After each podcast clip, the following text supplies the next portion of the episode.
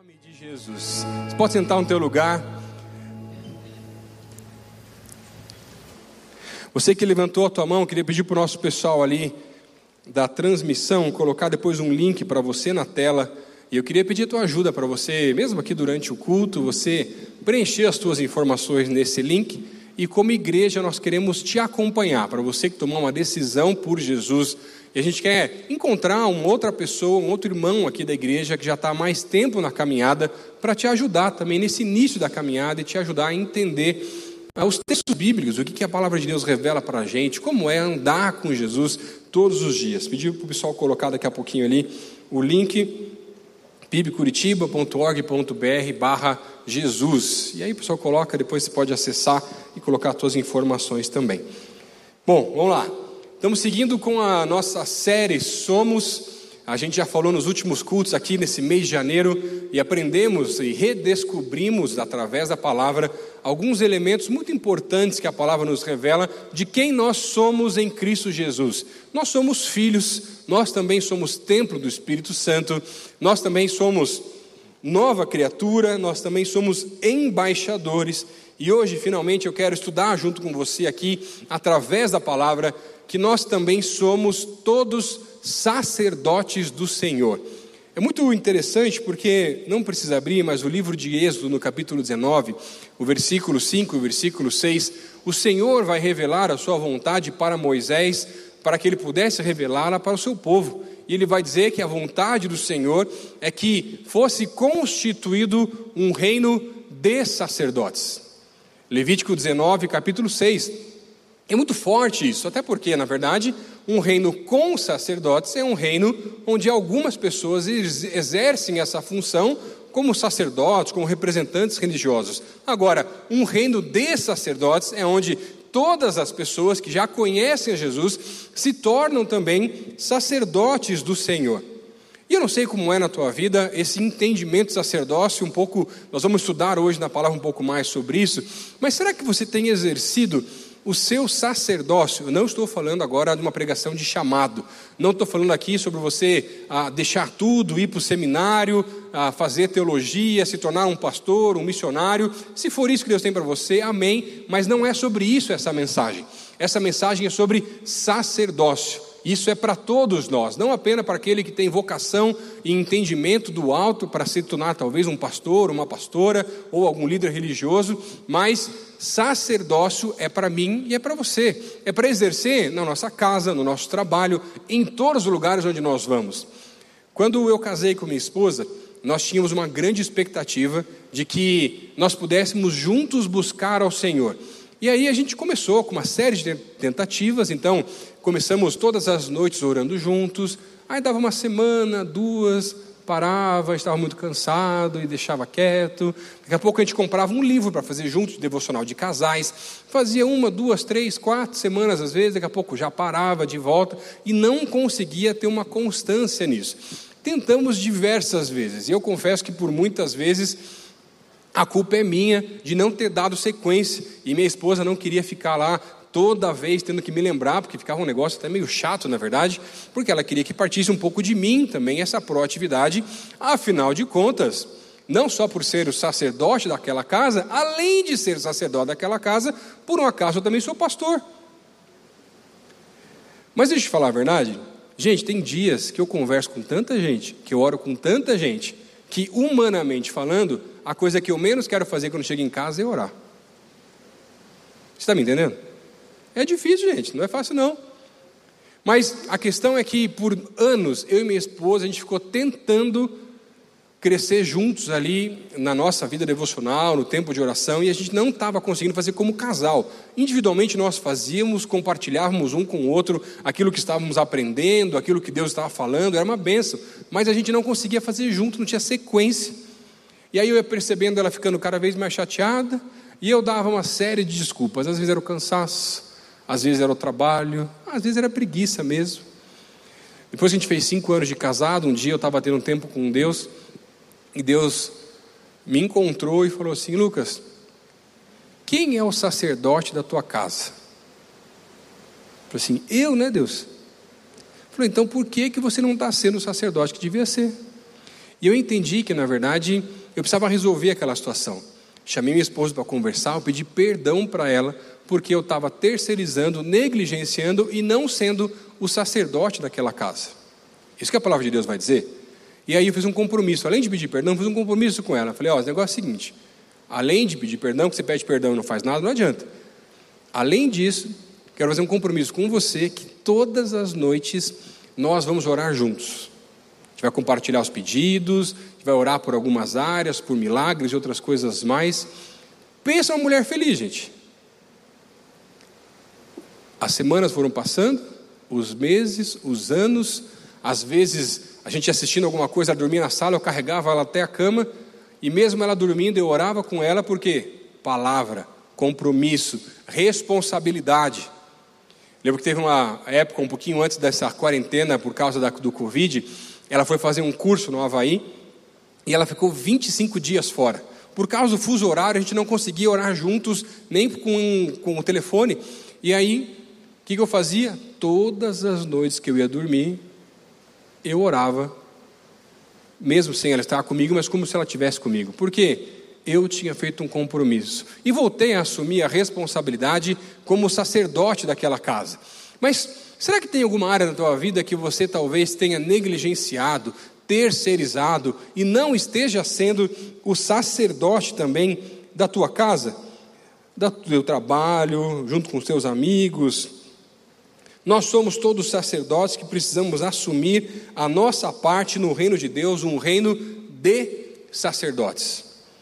O livro de 1 Pedro, que é o livro que nós vamos estudar hoje um pouquinho, ele é muito interessante, até porque ele foi escrito por Silvano e ele é encaminhado para todos os cristãos que estavam sendo perseguidos na região da Ásia Menor. E ele vai começar dizendo: Olá, pessoas escolhidas e que estão exiladas. O que ele estava dizendo é que essa carta, além dos cristãos da Ásia Menor que sofriam perseguição, essa carta era endereçada a todos aqueles que eram gentios ou não judeus, ou eu e você também a todos aqueles que eram gentios, mas agora, através de Jesus, haviam sido incorporados na mesma descendência de Abraão de uma maneira espiritual e agora fazem parte da família de Deus. Eu quero olhar para esse sacerdócio através dessa carta, como é descrita através do discípulo de Pedro. Você pode abrir a tua Bíblia aí no livro de 1 Pedro, capítulo 2, a gente vai ler os versículos 9 e 10. 1 Pedro, capítulo 2, versículos 9 e 10. Diz assim a palavra: Vocês, porém, são geração eleita, sacerdócio real, nação santa, povo exclusivo de Deus, para anunciar as grandezas daquele que os chamou das trevas para a sua maravilhosa luz. Antes vocês nem sequer eram povo, mas agora são povo de Deus, não haviam recebido misericórdia, mas agora a receberam.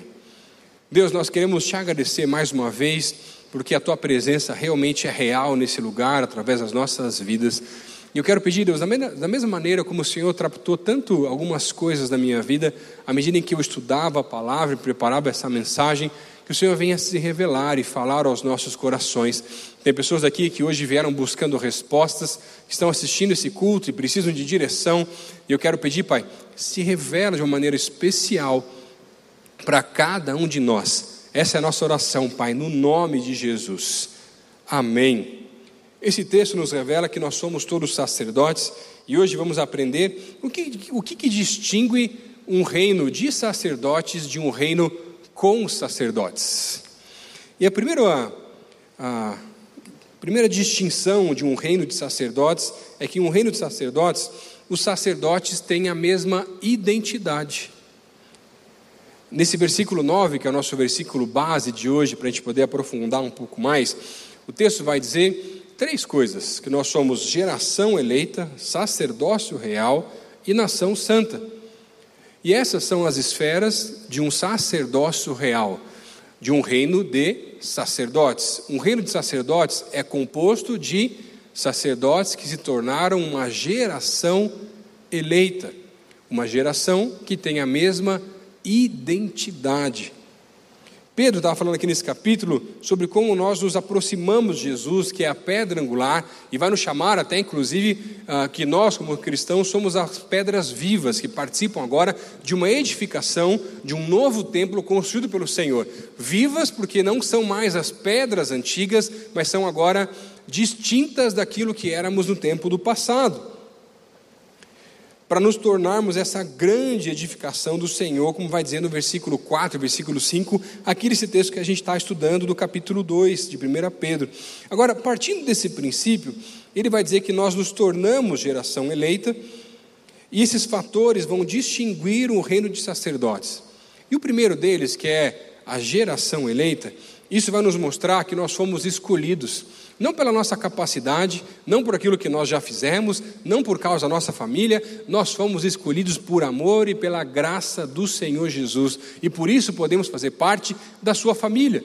Da mesma maneira que o povo de Israel, ele não era um povo que se destacava, ele não era um povo que era o maior de todos, nem nada disso, muito longe disso, mas Deus escolheu aquele povo, como descrito em Deuteronômio, Deus escolheu aquele povo por amor e pela sua graça, para que aquele povo pudesse resplandecer a sua glória. Agora, quando nós falamos sobre raça, por exemplo, raça geração, talvez na tua Bíblia apareça um pouquinho diferente, geração eleita, ou apareça como raça eleita também. Nós podemos identificar alguns povos ou algumas raças, talvez pela aparência. No Brasil é algo muito difícil, é um povo muito misturado, vindo de diversos outros lugares do mundo. Mas existem países, lugares, em que se você for, ou até pessoas que são descendentes de lugares, você fala, ah, se a pessoa não é de lá, pelo menos é descendente desse tal povo. Mas para nós, como brasileiros, já não é tão assim. Eu não sei se você já foi para algum lugar em que você talvez não tenha se sentido parte daquele lugar. Quem sabe talvez você tenha feito alguma viagem para um outro país onde as pessoas eram muito diferentes de vocês. Ou talvez até no Brasil mesmo, com tantas colônias e tantas famílias tradicionais vindas de outros lugares, às vezes você é convidado para participar de alguma coisa que você percebe que é um negócio meio diferente. Eu não sei se já aconteceu com você, mas uma vez eu fui convidado para participar de uma festa familiar, uma família com mais de 100 pessoas, que era uma família alemã. E eu cheguei lá para participar dessa festa. Gente, primeiro que eu não entendia nada que eles falavam. Parecia que estava brigando o tempo inteiro, gente. E quem viu, ouviu alguém falando alemão sabe que o negócio é meio diferente. Mas não estão brigando, estão se amando, mas parece estar tá brigando. Para brasileiro parece. Aí eu estava lá meio perdido, me deixaram meio de escanteio naquela festa, porque eu também não falava alemão, aquela coisa toda. Daqui a pouco chegou a hora do almoço. Eu pensei, ah, pelo menos no almoço eu vou garantir agora. E, gente, as comidas eram alemãs. Mas não tinha as comidas alemãs que eu conheço. Está imaginando aí já, né? E aí eu fui lá, e não era que era um churrasco alemão? Não sei como é um churrasco alemão de verdade. Naquele lá, pelo menos, né? Não que fosse de mentira, tinha umas carnes meio diferentes. Aí eu fiquei olhando os tipos das carnes, que estava com uma fome. Eu vi uma que não era bem o corte normal que o brasileiro faz para carne, mas era tipo um cubo de carne assim, que estava bem passadinho. Falei, ah, esse mesmo. Fui lá, zoiudo, peguei cinco. Enchi o pratão e sentei na mesa para comer. Daqui a pouco peguei o primeiro pedaço, eu mastigava, jogava para um lado da boca, jogava para o outro lado da boca e nada de engolir aquele negócio. Falei, que negócio é a carne aqui meio borrachenta, meio diferente. Nunca comi essa carne aqui não, mas não sei que negócio é esse.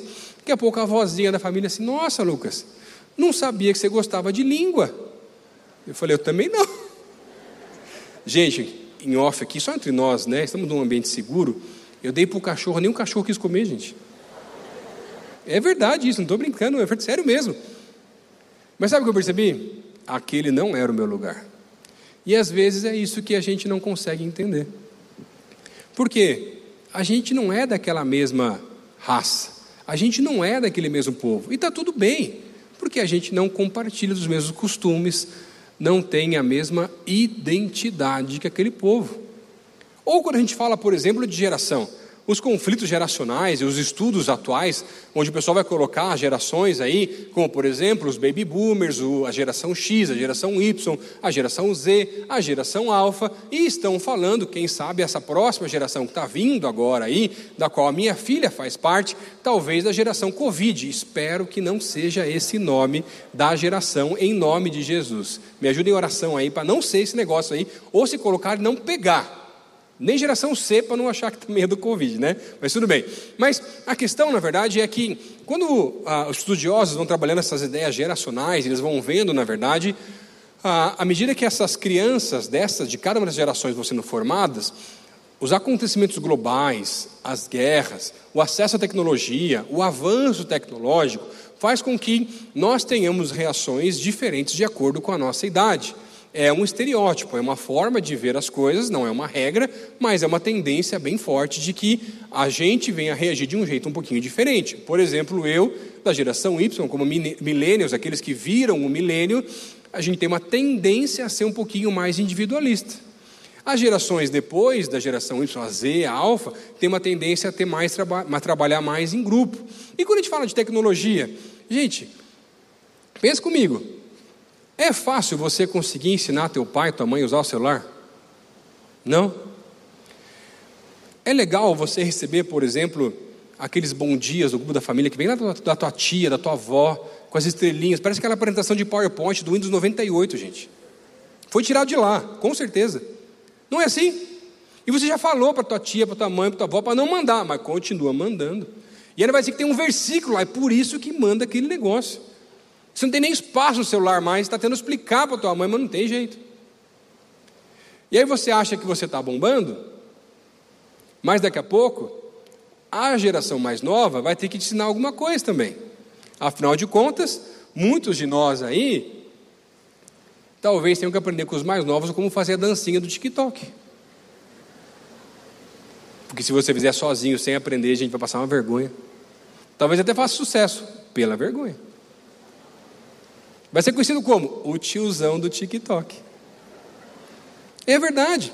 Por exemplo, uma mãe de uma amiga minha, alguns dias, algumas, algum ano passado, acho, se não me engano, ela tava, ela gosta muito de emoji e fica mandando os emojis para a galera lá e tal, não sei o quê. Tem até uns bolos de aniversário especial. E ela empolgou nos emojis lá e foi pegando mais um monte e tal. Daqui a pouco veio a fatura do cartão. Ela não sabia que era pago e gastou 600 reais de emojis.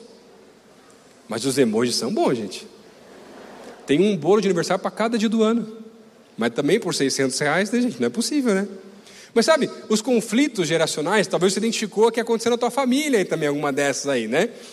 Mas entre os conflitos geracionais, a questão que a palavra está nos mostrando, nos revelando aqui, é que independente das tendências que eu tenho, talvez como geração, tá?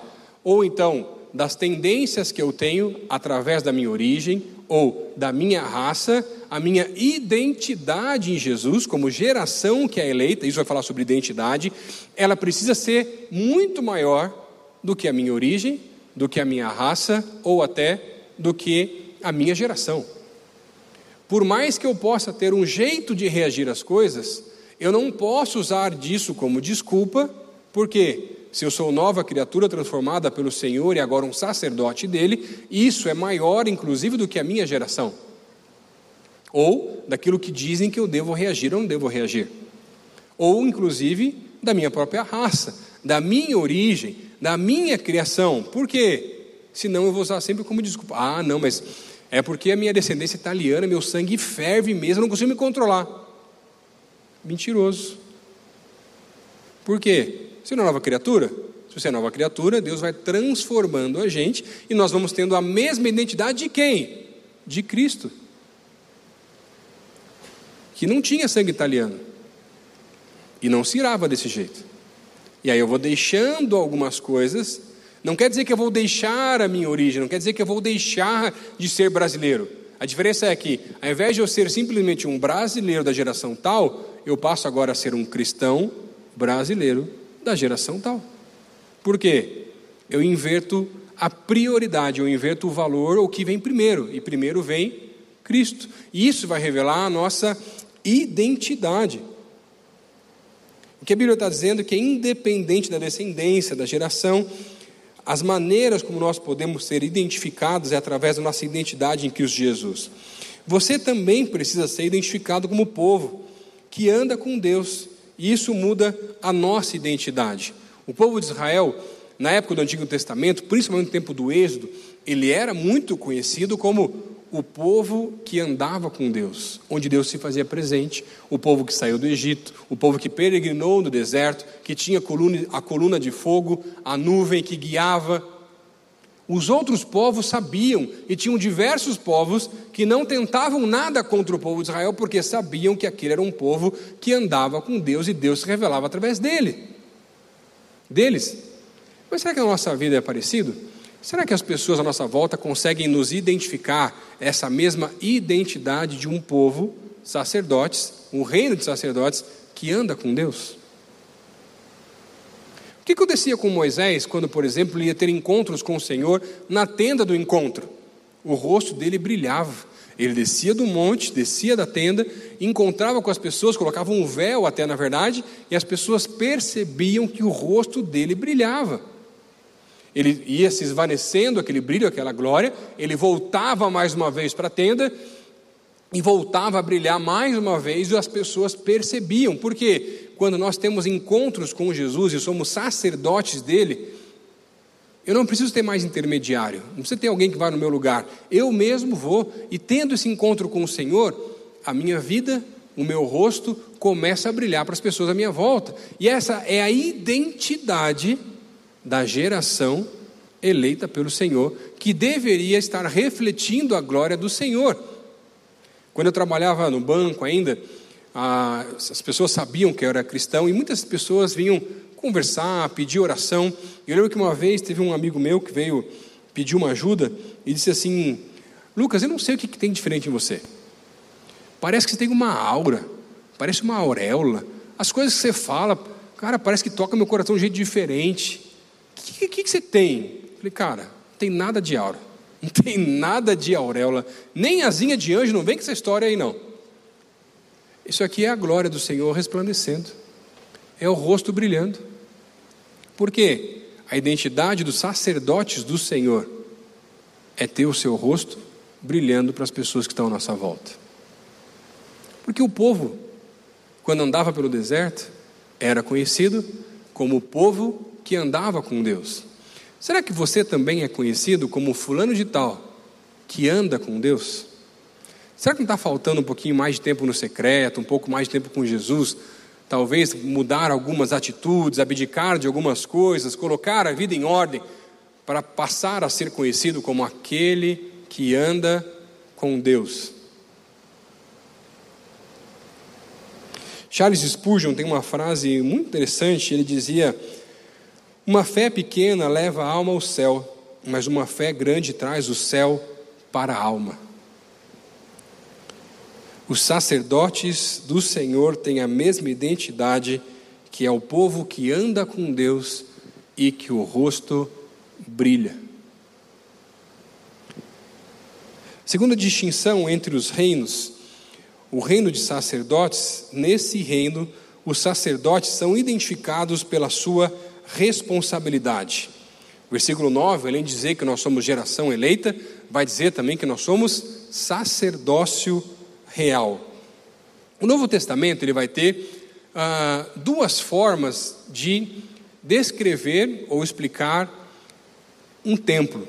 A primeira forma, a primeira palavra que o Novo Testamento, a língua grega, vai utilizar para falar sobre um templo é a palavra hieron, que é um lugar sagrado, mas é uma edificação. Por exemplo, uma igreja qualquer, um tabernáculo, algo que foi construído e as pessoas se reúnem naquele lugar para buscar ao Senhor.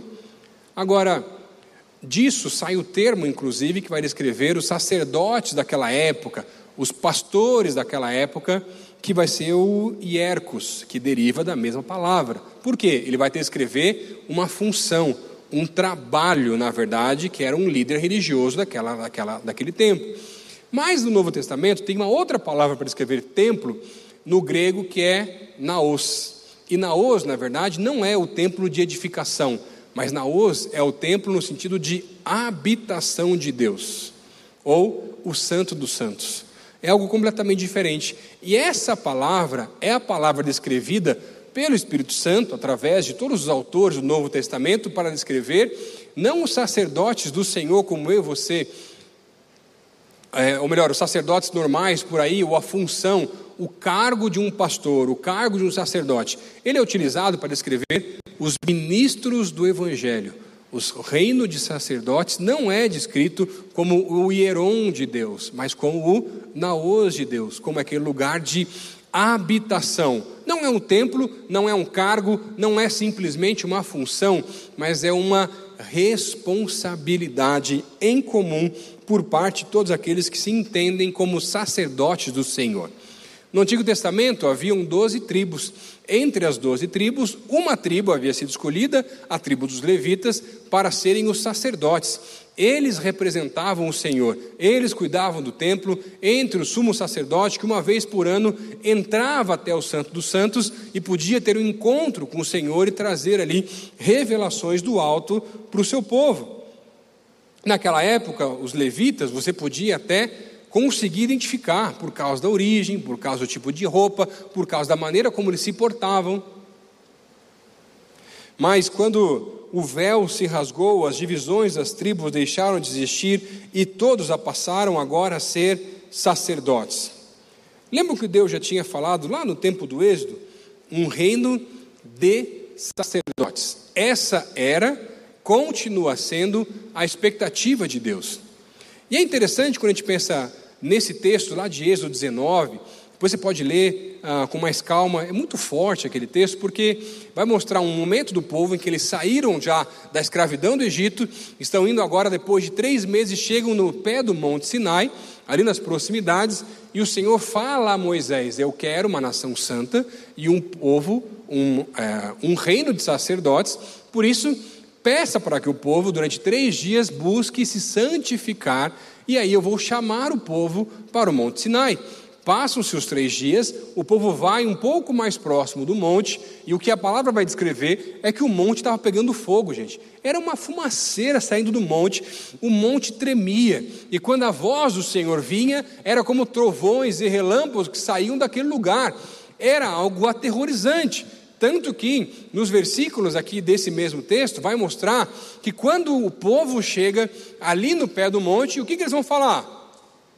Ó oh, Moisés, é muito amedrontador. Vai você no nosso lugar.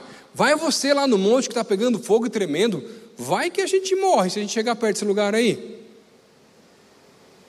E aí, o que o povo estava fazendo naquela época era terceirizando o sacerdócio.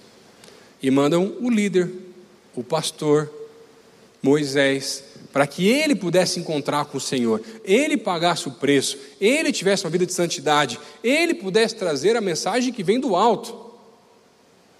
Mas o papel de um pastor não é esse. O papel de um pastor como eu é te dar a direção, é te ajudar a mostrar o caminho, mas não percorrer o caminho por você. E olha que às vezes dá vontade, tem uns aí que não são fáceis. Mas a questão que o texto está mostrando para nós aqui é que o povo, naquela época em que Deus já estava revelando que ele queria um reino de sacerdotes, mas o povo diz: não, a gente quer um reino com sacerdotes. Porque a gente não quer pagar o preço de ter uma vida em santidade, de colocar a nossa vida em ordem. Vai que a gente morre chegando nesse lugar aí. E deixa o Moisés lá fazer as coisas. Mas toda vez que a gente terceiriza alguma coisa, a gente deixa de pagar o preço e quer tirar a nossa responsabilidade. Tanto que, por exemplo, em Êxodo, no capítulo 32, quando Moisés passa lá muito tempo em cima do monte, agora recebendo as orientações do alto com relação às tábuas da lei, o povo está lá embaixo. No versículo, capítulo 32, versículo 1, o que, que vai dizer? Olha, o povo vai para Arão, fala: Arão, Moisés está lembrando muito, vai que ele morreu lá em cima. Onde é que está aquele homem que nos tirou do Egito? Não foi Deus que tirou o povo do Egito, gente? Não foi Deus que mandou as pragas, não foi Deus que mandou o mar ser aberto. E a gente vai invertendo, porque a gente vai terceirizando algumas áreas da nossa vida, inclusive até a nossa vida espiritual. E uma fase de terceirizações, às vezes a gente terceiriza a vida espiritual. Você assiste um monte de pregação. Você ouve um monte de podcast. Você lê um monte de livro bom, coisa boa, top, que edifica a tua vida, mas não vai buscar na fonte o alimento sólido que vem do alto e fica se alimentando com o alimento de criança, que é o leite espiritual. Ah, mas eu li o livro do pastor Pascoal. Amém? Que bênção. Mas não tem nada melhor do que a palavra. Ah, pastor, mas o livro foi teu. Grandes coisas. Não tem nada melhor do que a palavra dele. E a gente vai terceirizando. Por quê? É mais fácil eu receber algo de Deus mastigado do que direto na fonte. E a gente vai terceirizando. Às vezes a gente terceiriza até o culto. Por quê? Na nossa sociedade tem uma concepção errada. E às vezes fala assim: não, eu vou assistir o culto. Mas assistir o culto não é meu papel e teu papel como sacerdote. Na verdade, para ser bem sincero, a gente podia tirar todas as cadeiras daqui e colocar uma cadeira só, porque biblicamente a única pessoa que assiste culto é Jesus. A gente está aqui para prestar um culto. Ah, mas eu estou como um espectador, eu estou aqui para assistir o culto. Ah, mas hoje eu acho que aí, o pastor está pregando, mas acho que o pastor não fez devocional hoje, não. Deve ter pecado aí, brigado com alguém, não está num são hoje, pastorzão. Ah, o louvor hoje não foi aquela coisa. Acho que o pessoal aí também tem alguém deve ter feito uma coisa errada aí, que Deus não abençoou. E a gente olha sempre para o outro e passa a responsabilidade para o outro, porque o culto não é o pastor, o culto não é o louvor, o culto não são os voluntários, o culto é a igreja toda reunida para adorar ao Senhor e prestar um culto para Ele. Será que não tem que inverter o negócio, ao invés de você ficar olhando, ah, porque hoje Deus não falou comigo, porque o pastor não estava lá, não, não sei, não sei o que e tal. Falei assim, mas será que hoje eu vim aqui para a igreja e eu entreguei tudo? Será que no tempo do louvor eu dei o meu melhor? Será que no tempo da palavra eu tentei sugar o máximo que Deus queria falar comigo? Ou eu não consegui, talvez, tirar as preocupações da cabeça e largar até o celular e ficar vendo milhares e milhares de mensagens de coisas que não precisa ser agora. E se você ver daqui meia hora, não vai mudar nada. Mas você continua tentando se convencer de que não, que você precisa ver, que você precisa fazer, que você precisa fazer isso, aquilo, tal, tal, tal, tal. E aí tem gente que dá até nota para o culto. Você acredita? A gente vai começar a dar nota para você também. Vou colocar umas câmeras novas aqui na igreja, cada um em cada um aqui de vocês aqui, para ver. Ah, não, esse aqui ficou não levou tua mão no louvor. Então, tira um décimo aí da. Começou com 10. Vai tirar, parece, né? As Olimpíadas, ginástica lá, né, vai tirando, vai tirando, vai tirando, vai tirando. Não é assim, gente. Por quê? É para Jesus. Às vezes, talvez você tenha terceirizado algumas tarefas. E é normal terceirizar algumas coisas quando a gente fala de trabalho, mas tem coisas que você não devia terceirizar. E você sabe do que eu estou falando. Pecador safado miserável. Por exemplo, será que você já terceirizou para alguém fazer um trabalho por você? Mas era você que devia ter feito? E quando você entregou aquele trabalho, você mentiu porque não foi você que fez? Talvez é um trabalho simples, talvez uma tese de mestrado, doutorado. Ah, porque não tinha tempo. Então por que fez o mestrado? Coloca a vida em ordem. Um reino de sacerdotes é um reino onde todos têm acesso direto a Deus e não precisam ficar buscando alguém para ir no centro dos santos e entender a vontade de Deus. A Bíblia vai dizer que nós temos apenas um mediador, e esse mediador é Jesus. Quer ver outra área que a gente terceiriza muito? Com os filhos. Talvez aqui você não tenha filhos, mas você, todos nós somos filhos de alguém. E não para trazer a culpa para os teus pais, mas sabe o que é muito comum? As pessoas na igreja querem que a igreja, os pastores, ensinem o caminho que as crianças, adolescentes e jovens devem andar. Mas nem sempre esse mesmo caminho é praticado em casa. E aí eu terceirizo mais uma vez a educação dos filhos. E acho que a igreja tem responsabilidade, quando na verdade a palavra fala que o papel é meu. Eu, com a minha filha pequena, não tem nem dois anos de idade, quando ela fez dois para três meses, eu apresentei Jesus a primeira vez para ela. Ela não entendeu nada, gente. Ela não vai lembrar, nem, nem vai lembrar no futuro daquele momento. Mas eu já comecei a apresentar Jesus para ela. Eu oro com ela todas as noites. Por quê? É uma responsabilidade dos sacerdotes de cumprir o seu papel de apresentar a Jesus. E eu continuo apresentando e apresentando e vou continuar apresentando cada vez mais. A igreja vai fazer os papéis e vai ajudar nesse processo, vai ajudar no, no gerar o conhecimento na vida dela, na vida de qualquer outra criança, mas a responsabilidade é dos pais. Se uma, se uma criança não vê os pais orando em casa, não espere que ela vai orar em outros lugares. Essa é a verdade. Outro dia eu estava com alguns amigos meus e me ligaram, dizendo: Pastor, corre aqui na praça tal, que tem um casal aqui que está endemoniado, pastor. Né? Nessas horas liga para o pastor, né? É para o líder. Mas você não põe a mão, não, né? Crente medroso. Aí, olhei para os meus amigos falei assim: bora? Os dois deram uma tremidinha ali na base, né? Ficaram com medo de responder que não e vieram comigo. No carro já preparei, falei: ó, negócio é o seguinte, pesado. Se tiver, não tiver com a conta em dia, é melhor colocar a conta em dia agora. Se tiver pecado aí, já pede perdão, já acerta as contas com Deus, porque você sabe que o inimigo é acusador. E não vai me fazer passar vergonha no meio do campo de batalha lá, te acusando de coisas que você não pediu perdão ainda. Então, coloca a vida em ordem. Beleza, cara, colocaram, oraram lá, né, aquela coisa toda e tal. Aí chegamos no lugar, vamos lá na praça, tinha essa menina que tinha ligado para a gente, fomos chegando cada vez mais perto lá desse casal, que estava bem estranho mesmo, os amigos do meu lado. Tudo certo, estamos juntos aí, pastor, é isso aí, vamos orar junto e vai sair aí coisa ruim. Aí fui chegando mais perto, mais perto, olhei para os lados, cadê os amigos? Ficaram lá atrás, gente, morrendo de medo. Chorou, conversou e tal, e não sei o quê, mas naquele dia não era demônio era cachaça mesmo. Mas a vergonha fica, né, gente? E sabe, às vezes a gente tem essa grande dificuldade e acredita que tem coisas que é só o pastor que pode fazer. Mas não estamos falando aqui de chamado, nem de função, nem de cargo. Estamos falando aqui de responsabilidade.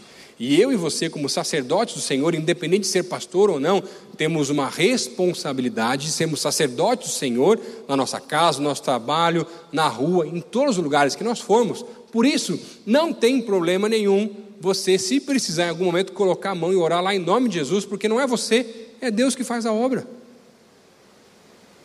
Será que você ia comigo se eu ligasse na próxima vez? Tem uns que eu não sei não se vão, hein? Por quê? Está na hora de voltar a acreditar, de assumir a responsabilidade como sacerdote do Senhor da nossa casa, em todos os lugares que nós frequentamos. Terceirizar o sacerdócio é negligenciar o privilégio, a bênção de poder se encontrar com o Senhor e refletir a glória dele todos os dias. E nós fazemos isso todas as vezes que achamos que nós conseguimos o emprego, e às vezes o problema é que a gente fala, ah, eu consegui. E aí eu terceirizo, na verdade, o sacerdócio, eu tiro Deus de cena e falo, não, o emprego fui eu que consegui. O vestibular fui eu que passei. Fui eu que estudei.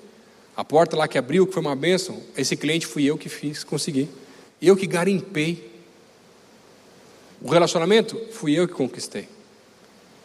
Não foi Deus? Tem alguma coisa errada no sacerdote aí, gente. Esse sacerdote aí não é de Deus, não. Será que não está na hora de resolver essas coisas?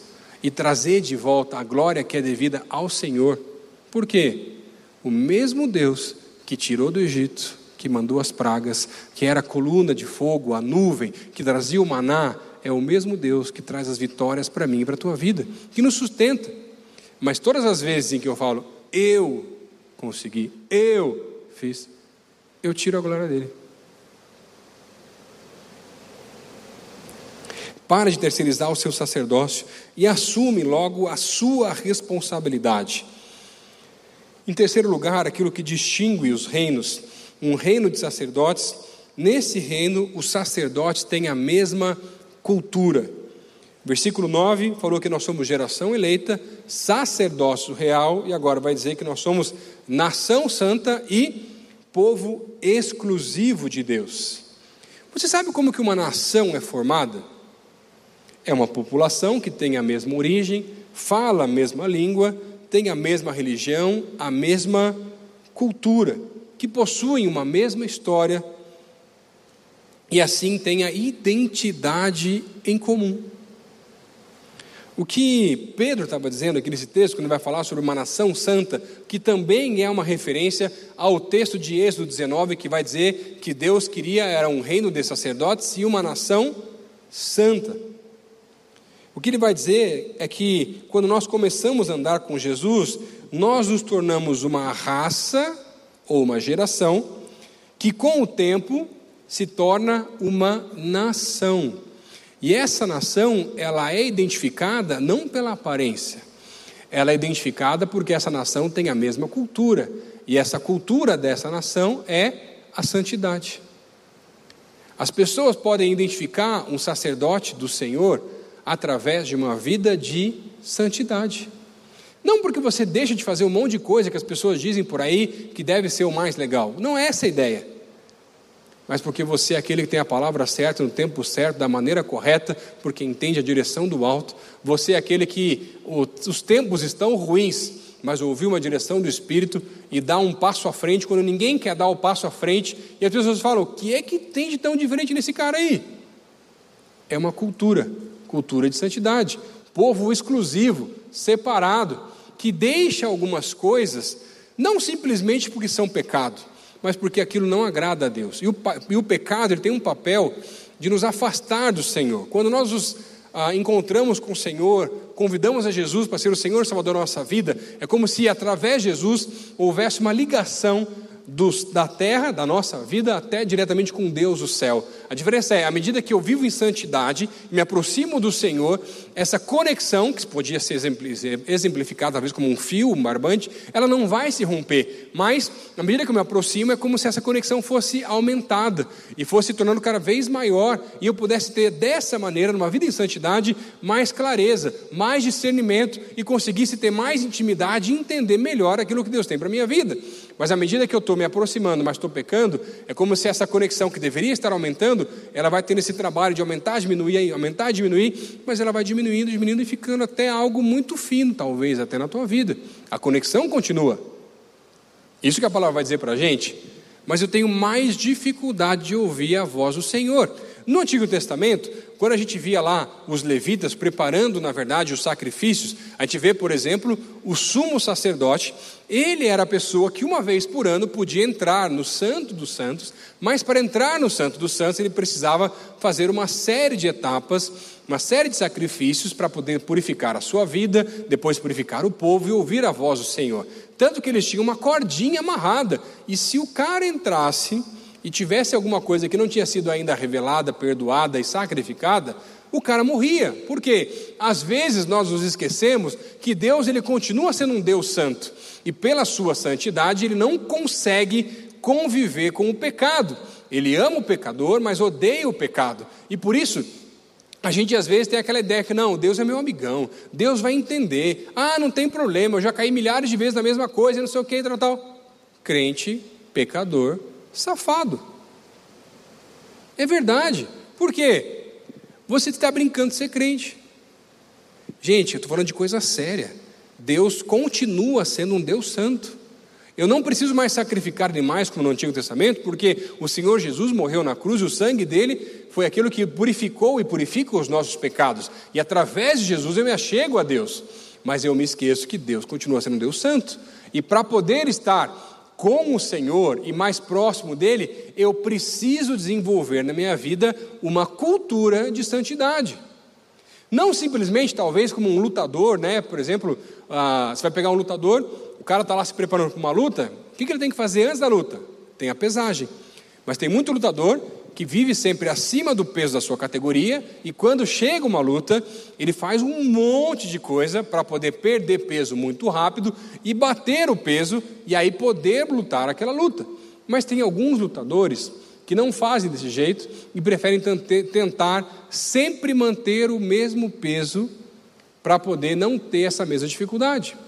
São dois jeitos de ver a mesma situação. Um jeito mais santo, em comparação, um jeito não tanto. Por quê? O cara que está lá sempre naquela, não, agora eu preciso do Senhor, então eu vou, agora eu vou na igreja, agora eu vou na vigília, agora eu preciso de uma resposta, então eu vou começar a fazer devocional. E aí você faz tudo o que você precisa até obter a resposta. E aí depois disso você esquece de volta. Isso não é uma nação santa. Isso não é um sacerdote do Senhor. Me desculpe, mas não é. Um sacerdote para buscar o Senhor precisava buscar santidade. No versículo 5 desse texto aqui, na segunda parte, vai dizer que nós nos tornamos uma casa espiritual para nos tornarmos um sacerdócio santo, oferecendo sacrifícios espirituais aceitáveis a Deus. Falei, pastor, mas os sacrifícios não eram daquela época?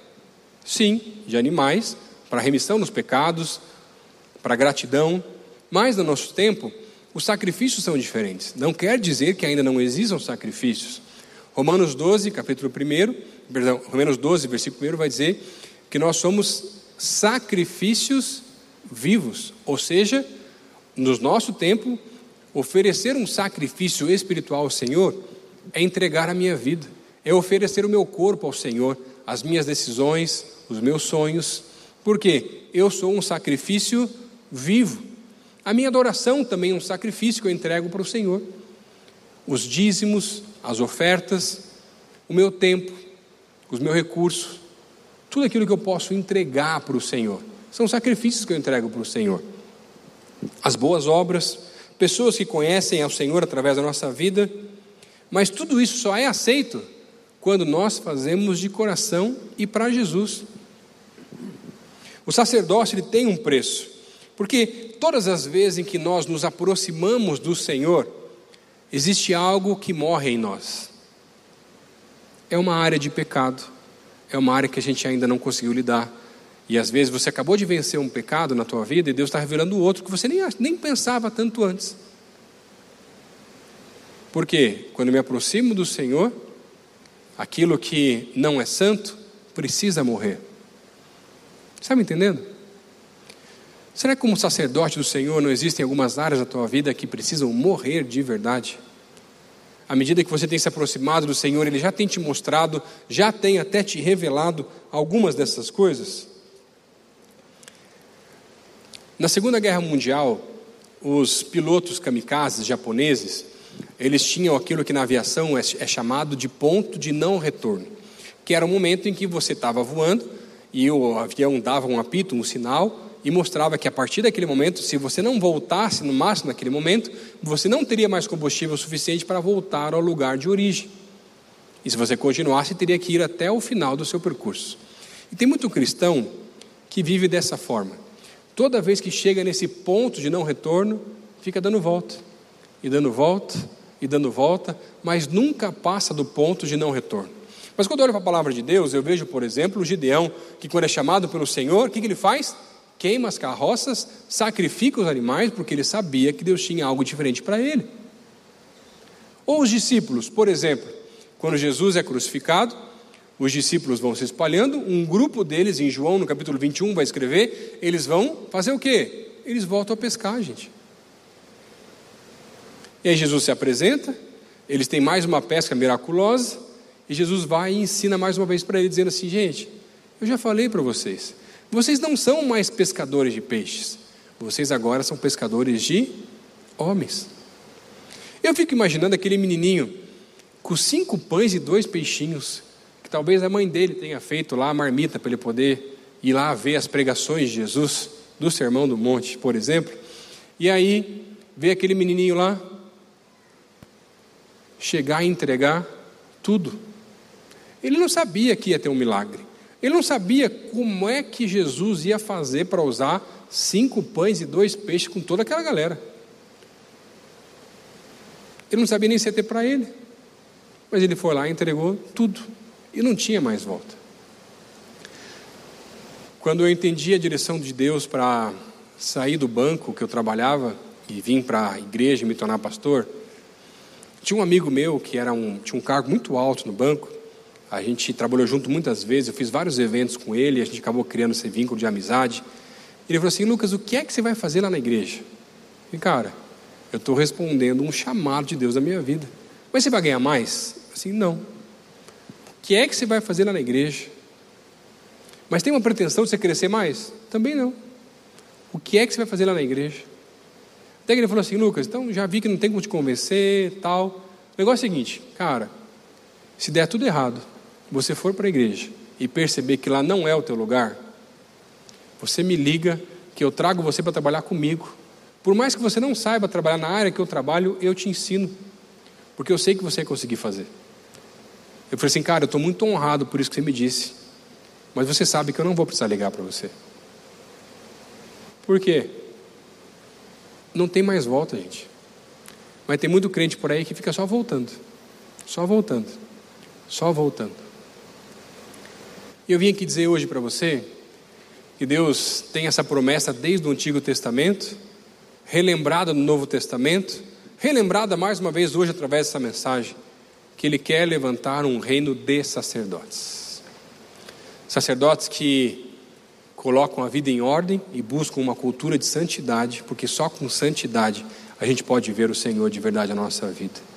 Sacerdotes que assumem a sua responsabilidade, não uma função e sacerdotes que têm a mesma identidade, porque entendem que foram um dia, através da graça, escolhidos por Deus para assumir.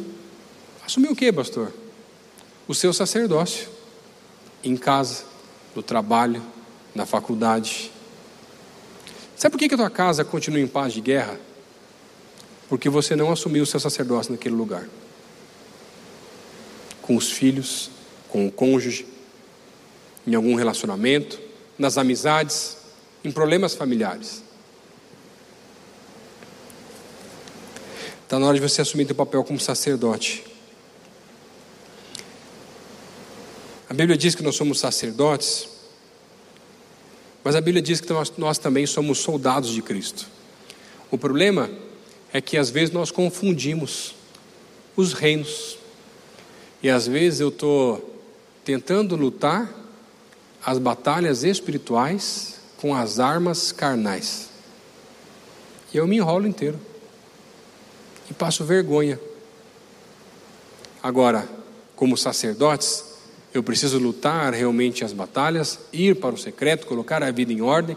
E se for preciso lutar as batalhas, eu preciso lutar com as armas espirituais. Você é um sacerdote que precisa colocar a vida espiritual em ordem para anunciar as grandezas daquele que nos chamou das trevas para a sua maravilhosa luz. Como sacerdotes, nós temos a mesma identidade, a mesma responsabilidade e a mesma cultura, que é uma cultura de santidade. E hoje eu vim dizer para você que Deus está, mais uma vez, convocando os seus sacerdotes para voltarem a assumir as suas responsabilidades em cada um dos lugares que nós já falamos hoje aqui. E eu não sei como o Espírito se revelou para você e falou no teu coração, mas eu sei que ele revelou algo especial. E talvez, como foi comigo alguns anos atrás, o Espírito revelou que eu não estava sendo o sacerdote da minha casa. E eu precisei colocar minha vida em ordem. E eu venho dizer para você que está na hora de colocar a tua vida em ordem e assumir a sua responsabilidade como sacerdote do Senhor. E se Deus falou com você hoje, eu queria pedir para você ficar de pé no teu lugar, eu quero orar com você. E eu sei que Deus está levantando os seus sacerdotes hoje aqui. Não são pastores que têm uma função, um cargo. São homens e mulheres de Deus que têm uma responsabilidade.